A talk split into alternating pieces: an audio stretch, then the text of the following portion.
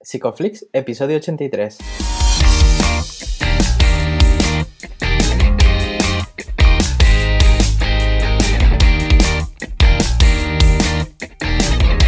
Bienvenidos a Psicoflix, un espacio de psicólogos para psicólogos, un podcast donde entre todos buscamos ser cada vez mejores profesionales de la psicología.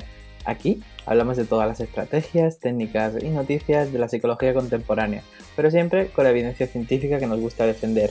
Hoy estamos a 29 de octubre y estamos emitiendo nuestro episodio número 83, en el que vamos a hablar de dolor crónico y terapia de aceptación y compromiso.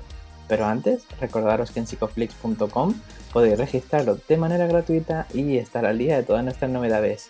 Bienvenidos al podcast, yo soy Jay, muchas gracias por estar aquí, muchas gracias por suscribiros también, que, que, es muy importante para nosotros. Y bueno, quien es importante también para el podcast es Darío. ¿Qué tal, Darío? ¿Qué tal, Ye? Pues aquí estamos hoy, ¿no? En la hora del café. Creo que nunca habíamos grabado un episodio a esta hora, ¿verdad? No, yo creo que, que no. Además, sobre todo por el madrugón de, de, nuestro invitado que... Sobre todo para el invitado, sí. que está al otro lado del charco, ¿no? Hoy tenemos por aquí a Simón Díaz Muelle, él es psicólogo. Es magíster en psicología clínica, es especialista en evaluación clínica y tratamiento de trastornos emocionales y afectivos. Bienvenido, Simón. Bienvenido. ¿Qué tal? Hola, ¿cómo están? Muy buenos días. Buenos días, Simón. Bueno, que nos distancian siete horas, ¿no? Bueno, y además hemos tenido un cambio de hora. Sí. Entonces, ahora ya el caos estaba, estaba servido en bandeja. Sí, sí, afortunadamente nos dimos cuenta a tiempo. Sí. Sí, muy bien. Bueno, no, no, no. Y- ojo ahí. Bueno, bueno, estamos muy contentos, Simón, además porque eres nuestro primer invitado internacional eh, desde Bogotá, en directo hoy, ¿no? Y, y sí que siempre nos gusta conocer un poco más sobre vosotros y me gustaría que nos contaras un poco cómo ha sido tu trayectoria en la psicología. Bueno, muchas gracias por la invitación. Em, en general, mi trayectoria ha sido todo en el campo clínico, haciendo terapia. eh, y bueno, pues no hay, no hay, no hay mucho que contar. Digamos que aquí en Colombia existe un sistema muy eh, general de salud, un sistema sanitario, como le llaman ustedes. Eh, Hmm. y bueno, casi todo el tiempo he trabajado en ese sistema, pues atendiendo a las personas que hacen parte del sistema. ¿Hay complicaciones, ya por curiosidad, para ejercer eh, como psicoterapeuta eh, allí? Sí, digamos que las complicaciones tienen que ver un poco más con la forma en la que está organizado el sistema. Entonces, generalmente las consultas duran entre 20 y 30 minutos y eso es un- una limitación muy, muy grande, pues como ya sabemos, para realizar un proceso terapéutico óptimo, de buena calidad, pues digamos que no es como el mejor formato. Sí, además eh, trabajas con terapia de aceptación y compromiso.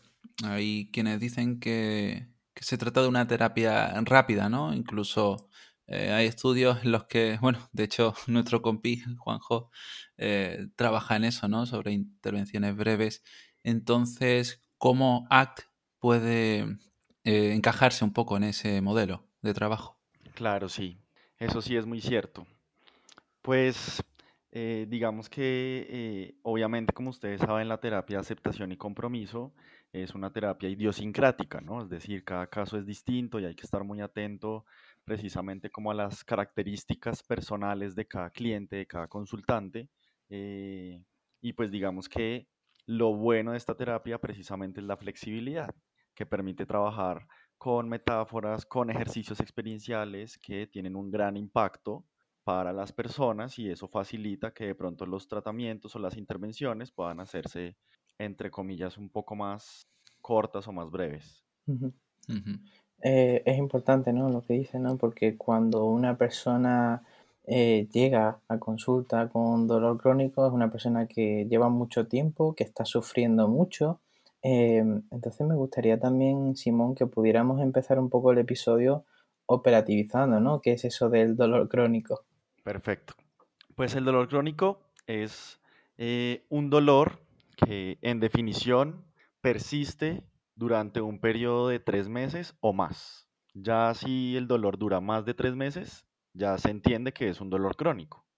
Muchos dolores crónicos son, eh, digamos, solucionables, es decir, es un dolor que es temporal, que va a tener un final, que va a tener, digámoslo entre comillas, una solución, pero hay otros dolores que de pronto ya se extienden en el tiempo e inclusive pueden ser para toda la vida. Estamos hablando de artritis, de enfermedades reumatoideas, eh, o por ejemplo fibromialgia, dolor neuropático, cosas por el estilo que pues se mantienen y ahí es donde digamos el trabajo se hace mucho más interesante.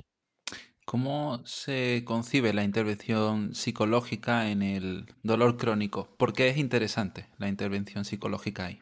Es muy interesante precisamente porque el dolor crónico tiene un impacto muy, muy grande en la vida de las personas. En estos momentos, eh, yo trabajo en una entidad de salud que se dedica exclusivamente a atender personas que han tenido accidentes en el trabajo o enfermedades laborales. Entonces, la mayoría de los pacientes, de los consultantes, están en condición de dolor crónico porque tuvieron un accidente en donde se amputaron una mano o les cayó algo encima o se electrocutaron o algún evento que suceda en el trabajo.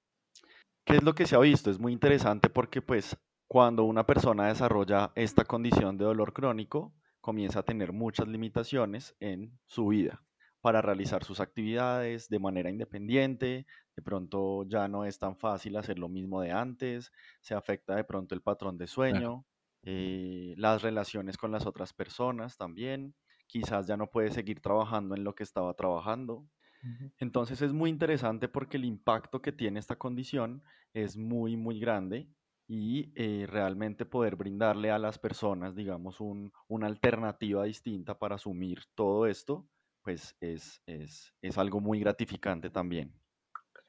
Me, estoy imaginando ¿no? el, dolor que estará pasando una persona con, con dolor crónico y mm, siempre hay un componente subjetivo, entonces te quería preguntar a la hora de hacer las entrevistas, ¿qué indicadores o qué preguntas clave te dan esa, ese diagnóstico quizás del problema?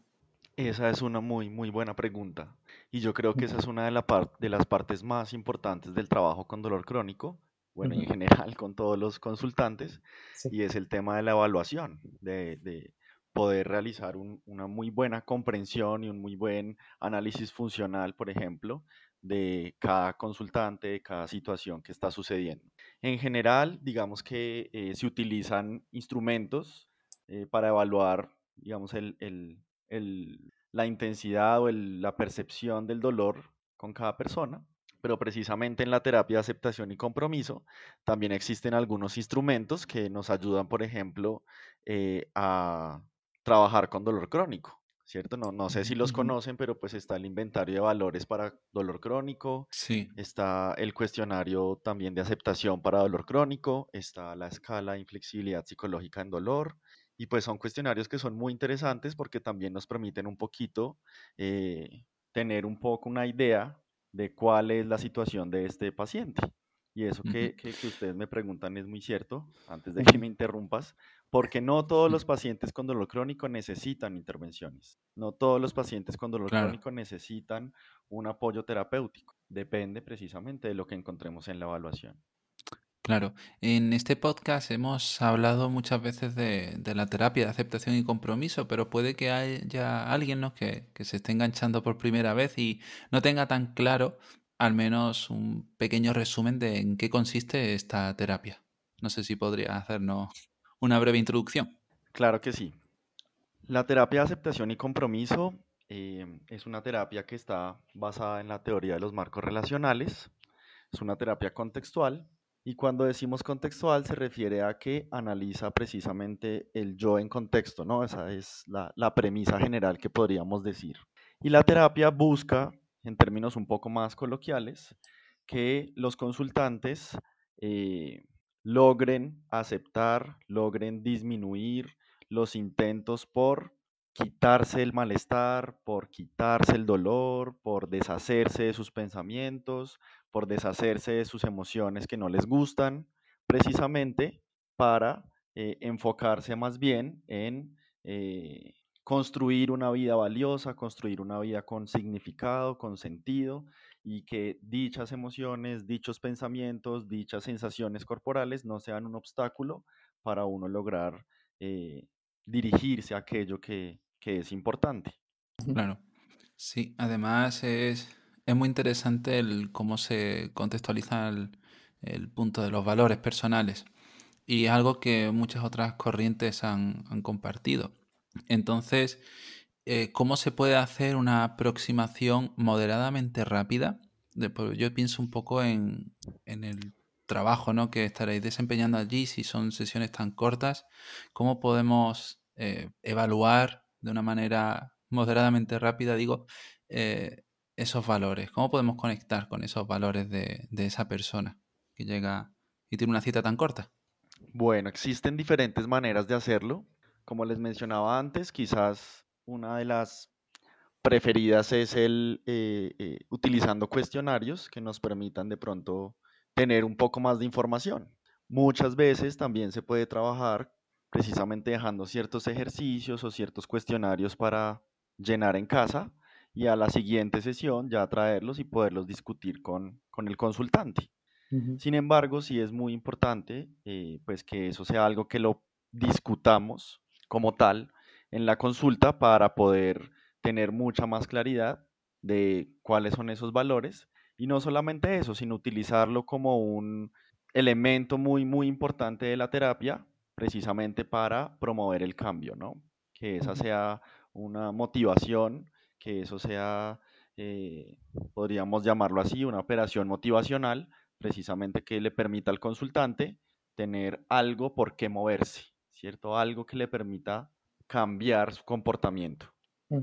Claro. En este proceso de evaluación puede pasar, Simón, entiendo que, que la persona entienda o que se le están insinuando que, que sus problemas tienen un componente emocional o psicológico muy importante y lo pueden llegar a tomar incluso como una ofensa.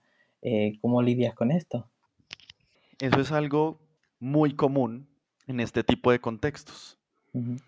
Y es que es muy importante que los consultantes entiendan la diferencia entre dolor y sufrimiento, que es una diferencia que precisamente se hace desde la terapia de aceptación y compromiso. El dolor, podríamos decirlo así, es algo natural, es algo que experimentamos todos los seres humanos y en muchas ocasiones es adaptativo. Es decir, nos permite identificar situaciones en las que estamos en riesgo o en peligro, como por ejemplo cuando metemos la mano al fuego o cuando quizás algo nos punza la pierna y no sabemos qué es. Sin embargo, el sufrimiento tiene que ver un poco más con la lucha que yo realizo por quitarme ese dolor. Entonces, lo que nosotros vemos en estos consultantes, en estas personas, es que ellos están todo el tiempo buscando la forma de deshacerse del dolor y no pueden. Y al no poder, se generan otro tipo de cosas, se genera frustración, impotencia, tristeza, rabia, e igual el dolor o la intensidad del dolor se mantiene. Ujú, Y a eso es a lo que llamamos sufrimiento. Entonces sí es muy importante que de pronto desde el primer momento tratemos de trabajar en ese sentido con, con estos consultantes, hacer esa diferenciación, pues claro, obviamente a través de metáforas, de ejercicios experienciales, de una confrontación de pronto promoviendo desesperanza creativa, ujú. para que ellos evidencien que quizás muchas de estas eh, reacciones, muchos de este malestar está relacionado con los intentos de control más que con el dolor como tal. claro. Se ha hablado mucho de la aceptación, incluso podríamos decir que se puso de moda. Eh, creo que en muchos contextos se habla de aceptar cuando eh, creo que no, no es lo que toca, ¿no? Entonces, ¿cómo podríamos operativizar la aceptación? ¿Qué es aceptar? ¿Cómo puede alguien aceptar algo? Ya sea un evento privado, una situación, eh, algo que tiene que hacer.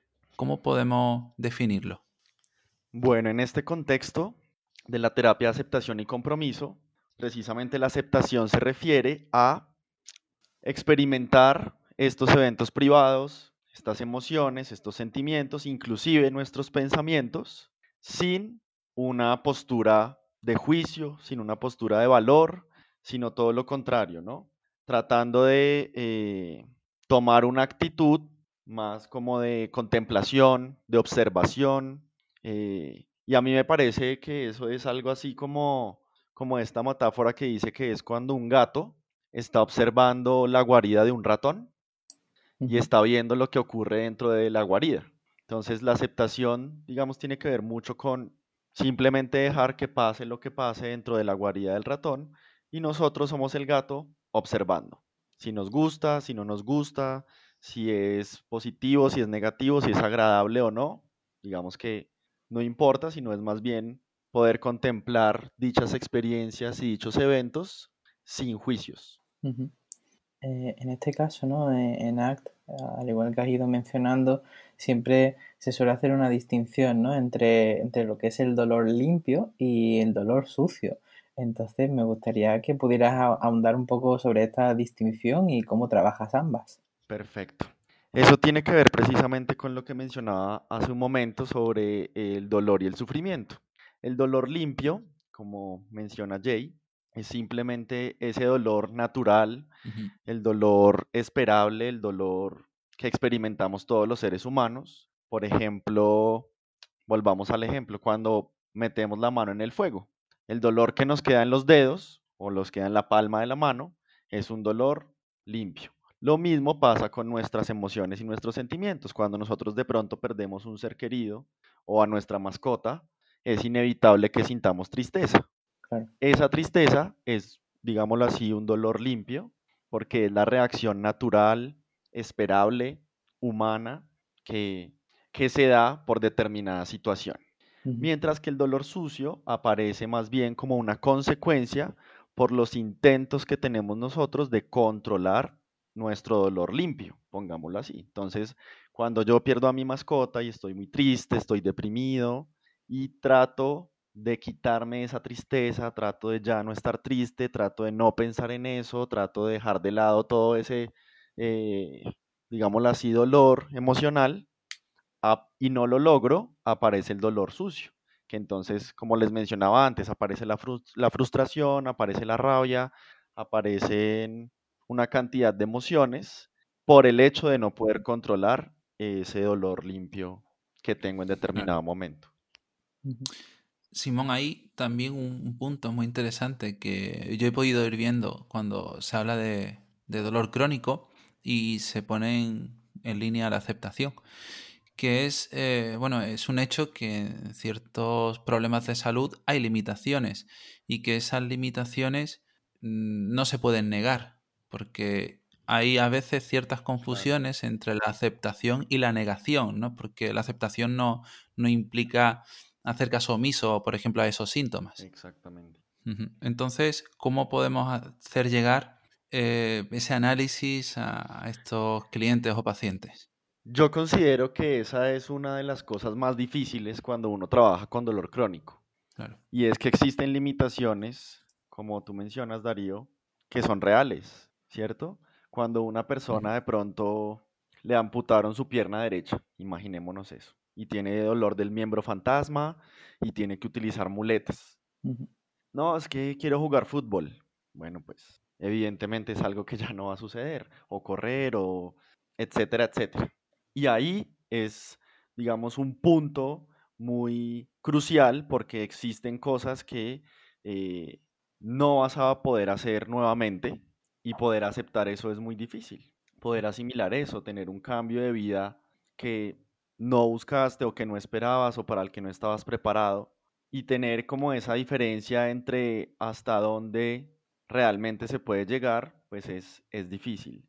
Y precisamente creo que ese es uno de los factores que más problemas genera en, los pacientes, ¿no? El, el, sentir que ya no pueden hacer lo mismo, mm. el considerar que su vida que tenían planeada, sus planes, sus proyectos ya no pueden ser cumplidos, que quizás ya no son útiles o que ya no son capaces de hacer muchas cosas. Y ahí precisamente es donde entra el tema de la aceptación, ¿cierto? Y quizás es un tema de aceptación radical, ¿no? Los pacientes muchas veces viven en, en ay, ¿qué hubiera pasado? O ¿por qué ese día no hice tal cosa? ¿Por qué me pasó esto a mí? Etcétera. Y entonces están todo el tiempo como anhelando algo que desafortunadamente ya no va a volver o por lo menos indefinidamente no va a volver. Esto que comenta, que creo que es clave, y al hilo de lo que ha estado diciendo Darío, eh, muchas veces cuando una persona sufre dolor crónico, ¿no? Pues, pensemos, por ejemplo, en una fibromialgia, eh, puede hacer que la persona empiece a comportarse de forma que retroalimente ciertos círculos viciosos, ¿no? Por ejemplo, que hagan que, esa persona sufra más, ¿no? Y, eso al final eh, puede generar que la persona se debilite muscularmente más y, tenga más sensación de dolor. entonces, te quería preguntar ¿Cómo intervienes aquí? No, perfecto. Creo que lo acabas de describir de una manera muy, muy acertada, porque precisamente eso es lo que pasa. Ese, justamente ese, es el patrón de comportamiento que nosotros tenemos que intervenir desde la psicología y precisamente desde la terapia de aceptación y compromiso. ¿Cierto? Porque podríamos considerar que ese es un patrón de evitación, de evitación experiencial también en parte. ¿Cierto? Entonces, no, es que cada vez que camino me duele un poquito más, entonces dejo de caminar o evito caminar. Y entonces, ¿qué ocurre? Pues que mi cuerpo va a debilitarse por la falta de movimiento, por la falta de tonificación muscular y cuando vuelva a hacerlo me va a doler mucho más. ¿Y qué ocurre? Que entonces ahora voy a caminar menos porque pues cada vez me duele más. ¿Cierto? Entonces, justamente esos patrones que no solamente son con las actividades físicas, sino también uno lo ve con actividades sociales, por ejemplo. Eh, sus amigos lo invitan a un almuerzo y no, es que hoy tengo mucho dolor, entonces yo no voy. Mm. No, al trabajo más bien casi no asisto porque tengo mucho dolor. Y poco a poco, sin darse cuenta, la persona comienza a entrar en un patrón en donde deja de lado las cosas importantes por centrarse en la evitación del dolor. Ese es el punto clave. Que todo el tiempo estoy en función de evitar el dolor, sin darme cuenta que eso a largo plazo me está llevando a alejarme de mis valores y de lo que es importante para mí.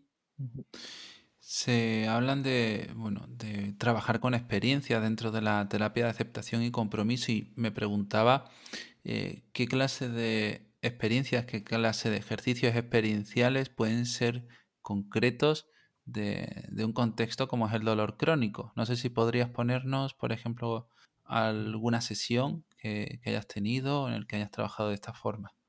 Bueno, ahí hay varias cosas que hay que tener en cuenta. La primera es que, como ustedes ya saben, eso depende de cada consultante, ¿no? No, no, es que existan ejercicios específicos, porque pues es diferente si llega un paciente que está en silla de ruedas, ok, de pronto podemos hacer algo con las manos, lo puedo poner a cargar algo, ¿no? Entonces ustedes eh, saben conocen el ejercicio experiencial de empujar tus pensamientos, por ejemplo, ¿cierto? En donde uno hace fuerza con el consultante mano contra mano y le muestra lo inútil que es tratar de alejarlo. Con un paciente, así yo podría realizarlo, pero una persona que tiene de pronto una amputación de su dedo, pues ese ejercicio, digamos, en ese, en ese caso de pronto no es tan acorde. Mm. Entonces la idea precisamente es que uno busque eh, esas características que tiene el consultante y tratar de adaptar los ejercicios experienciales a, eso. Y hay otra cosa, y es que muchas veces los ejercicios experienciales incluyen dolor, ¿cierto? Entonces, no, tengo un dolor lumbar porque tengo una hernia discal, porque, bueno, tengo una hernia en la columna, entonces me duele la espalda. Es posible que con conocimiento acerca de su salud de pronto yo lo ponga a realizar un ejercicio experiencial estando de pie, sabiendo que eso le va a doler un poquito, pero es que precisamente el objetivo es la aceptación del dolor. Entonces, si yo todo el tiempo estoy diciendo, no, hagamos un ejercicio que no te duela, quizás también estoy cayendo en el mismo patrón de evitación que el paciente.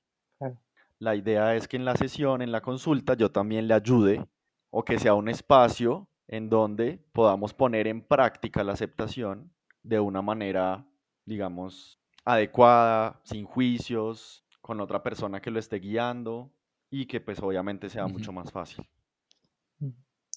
En, este proceso, ¿no? De, evitación del dolor, muchas veces se hablan, bueno, un término que se habla de, ganancias secundarias, ¿no? Es decir, eh, el paciente evita hacer ciertas cosas porque tiene eh, ganancias en otras áreas de su vida, el cuidado o evitar responsabilidades, etc. etc. Eh, ¿Cómo pones esto sobre la mesa? Esa es otra situación que desafortunadamente se ve mucho. Sí. Yo sinceramente no sé cómo funciona en España el tema, pero aquí en Colombia las personas cuando tienen dolor crónico o un accidente en el trabajo o una enfermedad a consecuencia del trabajo, em, tienen derecho posiblemente a una pensión de por vida. Y desafortunadamente hay muchos pacientes que exageran o buscan mostrarse, digamos, peor de lo que realmente están para obtener una pensión de por vida y no volver a trabajar. Entonces es un tema un poco delicado porque también hay que estar muy atento a eso que, que, menciona Jay y es, pues, existen ganancias secundarias. Sí, quizás el tema de la pensión es un poco más grande, pero también existen otras. Es muy cierto, el tema del, del cuidado de los otros, el tema de recibir ciertos beneficios como dejar de ir a trabajar, dejar de tener responsabilidades, que te quiten tareas que de pronto no te gusta hacer. Y es algo muy importante evaluar y pues sinceramente eh, creo que ahí es donde también entra el tema de los valores, ¿no? Como, como hacer la confrontación para eh, si realmente vivir una vida así es algo importante, tiene sentido, es significativo, vale la pena, o si realizando todas estas cosas a pesar del dolor y del sufrimiento, podemos lograr muchas más cosas. Claro, ahí también un punto interesante que es en cuanto, y lo has dicho antes, pero me gustaría hacer un poquito más de énfasis en el para qué, ¿no? De, en esos objetivos terapéuticos. Quiero decir, muchas personas acudirán a consulta eh, buscando reducir el síntoma. Y es cierto que algunos problemas, como es por ejemplo la fibromialgia, puede verse eh, bueno, beneficiada de, de, la reducción del estrés, por ejemplo. ¿no? Hay síntomas que efectivamente se, se reducen si hay eh, un trabajo psicológico, pero ¿cómo, ¿cómo no entrar un poco en ese juego, en ese círculo vicioso en el que el síntoma no tiene que ser el foco de trabajo? ¿Cómo lo puedes plantear? Esa es una de las cosas más importantes que se tiene en cuenta cuando se trabaja desde la terapia de aceptación y compromiso. Y en realidad esa es una de las diferencias más grandes que hay por ejemplo, con las terapias llamadas de segunda generación o las terapias cognitivo-conductuales. En las terapias de segunda generación, el objetivo era reducir el síntoma y se le enseñaba al consultante de pronto técnicas de relajación, técnicas de asertividad, por ejemplo, em, realizar ejercicios para disminuir el dolor, etcétera, etcétera. El objetivo era disminuir los síntomas, disminuir el dolor y te vamos a ayudar a manejar el dolor, fortalecimiento de las estrategias de afrontamiento, para que la persona ya no sienta dolor en la medida de lo posible. Sin embargo, desde ACT es todo lo contrario. Y es un poco irónico, pero gran parte del, del, primer momento de la terapia es ayudar al cliente a que entre en contacto con el dolor. Es todo lo contrario. Es decirle, ¿te parece si puedes hacer un espacio justo ahora, justo aquí, para conectarte con tu dolor. Está bien que de pronto puedas eh, estar dispuesto o dispuesta a experimentar tu dolor tal cual es, sin querer cambiarlo, sin querer modificarlo, sin querer que se vaya.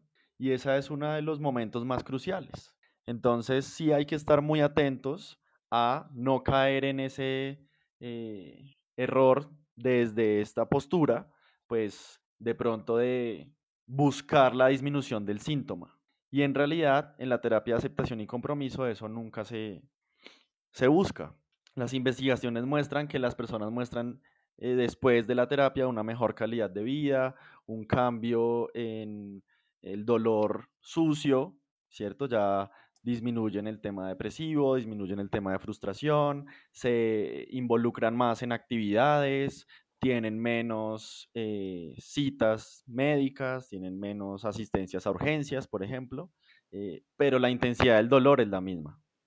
Esa es la clave. Eh, esto que mencionas, ¿no? Al final, este, esta restricción de su repertorio conductual también conlleva, en cierto modo, un aumento del pensamiento rumiativo. ¿Cómo lidias con todo este, este entremado complejo? Sí, es un tema muy complejo. Y como, como tú mencionabas hace un, rato, de pronto todo se vuelve más bien como un círculo vicioso, como un bucle, ¿no? El patrón de comportamiento, digamos, tiende más bien como a la habitación, y a alejarse de cosas y permite la aparición de otros comportamientos como las rumiaciones, ¿cierto? Entonces, eh, ese es uno de los temas claves que hay que trabajar y por eso cuando uno trabaja con dolor crónico no solamente puede o debe centrarse en el dolor crónico, todo lo contrario. La idea precisamente es que uno también pueda trabajar, por ejemplo, con los pensamientos que hay ahí. Y es que hay que ver que existen reglas verbales que quizás son inflexibles, que son las que no permiten que la persona salga de ese patrón de comportamiento, ¿sí? que están mediando. Entonces, por ejemplo, hasta que yo no mejore el dolor, no puedo volver a mi trabajo. O hasta que yo no deje de estar triste, no puedo estar bien con mi pareja. Entonces, eso es lo que, real, lo que genera, pues, que estas personas comiencen a realizar acciones enfocadas al control. Y aquí hay algo muy interesante, y es que eh, en general, evolutivamente, filogenéticamente, pues nosotros estamos, digámoslo así, ya programados para eh, tratar de eliminar el dolor, ¿no? Como mencionaba hace un rato, es algo adaptativo. Si de alguna manera yo siento un dolor en mi pierna y veo que algo me está chuzando, lo, lo lógico es que yo trate de quitar eso para que no me duela más. Entonces em está la agenda de control siempre presente. Es muy interesante esta forma de explicarlo y además eh, sería interesante también si lo viésemos desde el otro punto de vista. Es cierto que en ACT se, suele invitar mucho a, la acción, ¿no? Bueno, de ahí viene ACT también un poco, ¿no? Entonces, eh, también sabemos que la propia acción en muchas ocasiones puede ser una estrategia de evitación. Muchas personas pueden eh, recurrir un poco a esa activación conductual para evitar prestar atención al síntoma. Esto podría llevar a vivir ciertas situaciones de estrés que estarían repercutiendo precisamente a su, a su salud. Entonces, ¿cómo plantear el caso contrario? En el que la persona tiene que aceptar que, un poco también en relación a lo que antes te preguntaba, eh, tendrá que aceptar ciertas limitaciones y que hay que descansar, que hay que parar en muchas ocasiones. ¿Cómo podemos enfocarlo? Perfecto. Y es una de las cosas que más ocurre cuando las personas de pronto tienen enfermedades relacionadas con, el exceso de trabajo, por ejemplo. Mm.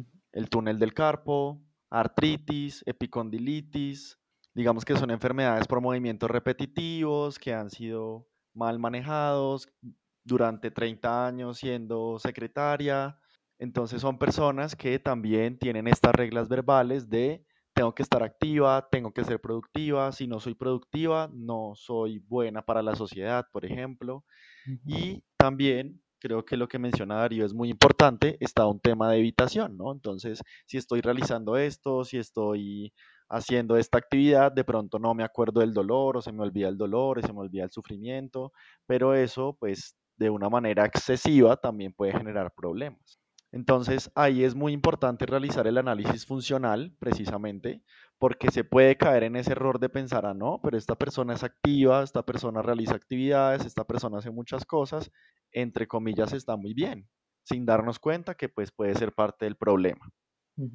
Entonces lo que muchas veces se hace con ellos pues es presentar el problema, y mostrarles si realmente eso es algo que lo está llevando hacia esa dirección valiosa y una cosa que también me parece muy importante en ACT, pues es el trabajo con mindfulness. Y con dolor crónico es un recurso muy, muy, muy útil, precisamente porque permite a las personas parar un momento, tomarse el tiempo de observar sus experiencias internas y conectarse con el dolor en este caso, que es una de las cosas más difíciles. Eh, todo esto que comentas, eh, Simón, ocurre dentro de un sistema capitalista que nos obliga a producir y estar siempre eh, de forma hedonista, ¿no? Con, nuestras emociones, con todo lo que sentimos. Y te quería preguntar, ¿no? Para hacer un buen análisis funcional, seguramente entiendo que, que, en Colombia habrá diferencias en la forma cultural en la que se vive el dolor crónico con respecto a otros países. No sé cómo lo ves tú. Esa es una pregunta difícil. Eh, porque realmente no conozco mucho sobre cómo se vive el dolor crónico en otros países. Eh, pero sí es cierto que de pronto este sistema capitalista en el que nosotros estamos influye mucho en la forma en la que las personas se perciben y autoperciben cuando tienen dolor crónico. Una de las cosas más importantes es el tema de la productividad, ¿cierto? Si yo no produzco, si yo no estoy trabajando, si yo no genero algo visible o económico, es porque no sirvo para nada. Y las personas con dolor crónico en muchas ocasiones tienen dificultades para ajustarse al, al, ámbito laboral, precisamente porque eh, pues ya de pronto no pueden hacer lo mismo, deben cambiar de trabajo, deben ser muy conscientes de cuáles son sus condiciones, pues para poder ajustarse. Y muchas veces se cae en eso, cuando las personas duran mucho tiempo incapacitadas por el dolor, por ejemplo, entonces comienzan a considerar que no son útiles, que no sirven para nada, que no son capaces, que ya no le están aportando algo a, la sociedad. Y pues desafortunadamente creo que ahí es donde eh, también vienen de pronto ciertas reglas verbales que hay que evaluar, precisamente porque la persona se define desde ahí, desde su contexto laboral, como si no tuviera otros aspectos, como si no tuviera familia, como si no pudiera desarrollarse, digamos, en otros ámbitos. Y eso pues es parte del sistema capitalista claramente. Claro, Simón, yo querría preguntarte porque, bueno, creo que al final, eh, pues por un poco nuestra formación, a veces damos por hecho que sabemos todos los que una regla verbal, pero creo que no todo el mundo que esté escuchando ahora mismo el, episodio tiene por qué tener claro del todo qué es eso de, una regla verbal, que suena, suena un poco raro, ¿no? Muy desde las terapias contextuales. ¿Cómo podemos definirla? Bueno, sí es, es cierto, es algo importante, ¿no? Una regla verbal se entiende como una verbalización que eh, tiene, digámoslo así, una influencia en nuestro comportamiento. Puede ser entendida, pues en parte, como un estímulo discriminativo, pero desde la terapia de aceptación y compromiso, pues puede ser eh, una operante generalizada, ¿no? A fin de cuentas, el lenguaje, el derivar, el relacionar conceptos es una operante generalizada, es decir, que es algo que hacemos todo el tiempo y que está, eh, es imposible de no hacer. Empecemos desde ahí. Entonces las reglas verbales son, eh, pues valga la redundancia, reglas que de una u otra manera influyen o dirigen nuestro comportamiento. Desde la terapia de aceptación y compromiso, pues digamos que eh, se plantean principalmente tres. El pliance, que es cuando eh, esa regla verbal está mediada por reforzamiento social, el tracking, cuando la regla eh, verbal está mediada por el contacto directo con las contingencias, y em, augmenting, que es precisamente cuando esa regla verbal está mediada por eh, nuestros valores o nuestras acciones, perdón, o nuestras, sí, nuestros valores o nuestros aspectos importantes en la vida esas motivaciones que son más a largo plazo y que puedo conectar con lo que para mí es significativo. Claro, es que hay ciertos conceptos que en, ACT eh, pueden estar un poco dentro del nicho, ¿no? De, la gente que lo, que lo trabaje y vemos que tiene mucha, mucha relación con, el conductismo, ¿no? de hecho, con el conductismo radical. Entonces, eh, creo que es importante tener esto, esto presente. Igual, y también porque ya tenemos que ir cerrando, mm, creo que me gustaría preguntarte un poco por la evidencia científica que hay detrás de, ACT y dolor crónico. ¿Qué es lo que, es lo que has podido encontrar por ahí? Bueno, yo no sé si ustedes lo sepan, pero eh, ACT es la terapia que cuenta con mayor evidencia para, para dolor crónico de todas las terapias psicológicas que existen. Y además, em, obviamente, pues por lo menos se considera que está al, mismo nivel que las terapias cognitivo-conductuales y yo creo que un poco más, porque pues precisamente ha mostrado mejores resultados en eh, el seguimiento, es decir, cuando termina la terapia y a los seis meses, al año que volvemos a hacer una evaluación de la persona, se mantienen los resultados de la terapia. Entonces eso es algo muy importante. Como en todo, se han hecho pues precisamente muchos estudios comparativos de ensayos clínicos controlados, se han hecho ensayos grupales, se han hecho ensayos longitudinales también eh, de la terapia de aceptación y compromiso, inclusive se han hecho también en comparación con eh, medicación y en conjunto con medicación, es decir, en un estudio toman un grupo, lo parten en dos y a uno le realizan la terapia de aceptación y compromiso y al otro simplemente le dan medicación para el dolor y se miran los resultados. Y en otro estudio se hace igual, pero entonces a uno se le hace terapia de aceptación y compromiso con medicamentos y al otro eh, terapia cognitivo-conductual con medicamentos y se comparan los resultados. Y en general, pues como les mencionaba, eh, los resultados han sido muy, muy positivos precisamente porque ACT logra que las personas, a pesar de su dolor, comiencen a realizar acciones comprometidas que llamamos. No es que vayan en línea, que vayan en concordancia con lo que para ellos es importante. Y volvemos al tema de que ahí la identificación de los valores es supremamente importante, sobre todo en esta población, porque ellos o, las personas tienen esta tendencia a ver solamente, eh, digamos, cosas muy específicas, metas, objetivos. Yo quería jugar fútbol y ya no puedo. Yo quería eh, ser, no sé, masajeador y ya no puedo. Y aquí la identificación de valores, de irse al más allá, de cuál es la importancia de ser masajista, de encontrar cosas mucho más trascendentales, puede ayudar a que las personas encuentren otras actividades para poder estar en línea con sus valores. La, verdad es que todo lo que has contado a lo largo del episodio eh, yo creo que, que, es fantástico, además porque es una forma muy práctica de, trabajar, ¿no? Y, manejar el dolor, ¿no? Que, siempre está ahí. Y bueno, Simón, estamos llegando ya casi al minuto final del programa. Eh, si alguien quisiera saber más sobre el tema y te quisiera consultar, ¿en qué redes sociales o dónde te podría encontrar? Bueno, pues me podría encontrar en Instagram. Es Simón Díaz Müller, el, el perfil. Así como suena Simón Díaz Müller, como si fuera alemán, pero no lo soy. Eh, no sé si de pronto les puedo dejar también mi correo, si lo, si lo quisieran. Pues luego lo apuntaremos en, el, en la web, siempre dejamos un apartado con, con, vuestros datos para que os puedan encontrar. Y bueno, Simón, te agradecemos mucho este madrugón, madrugón y este rato. Muchas gracias, Simón.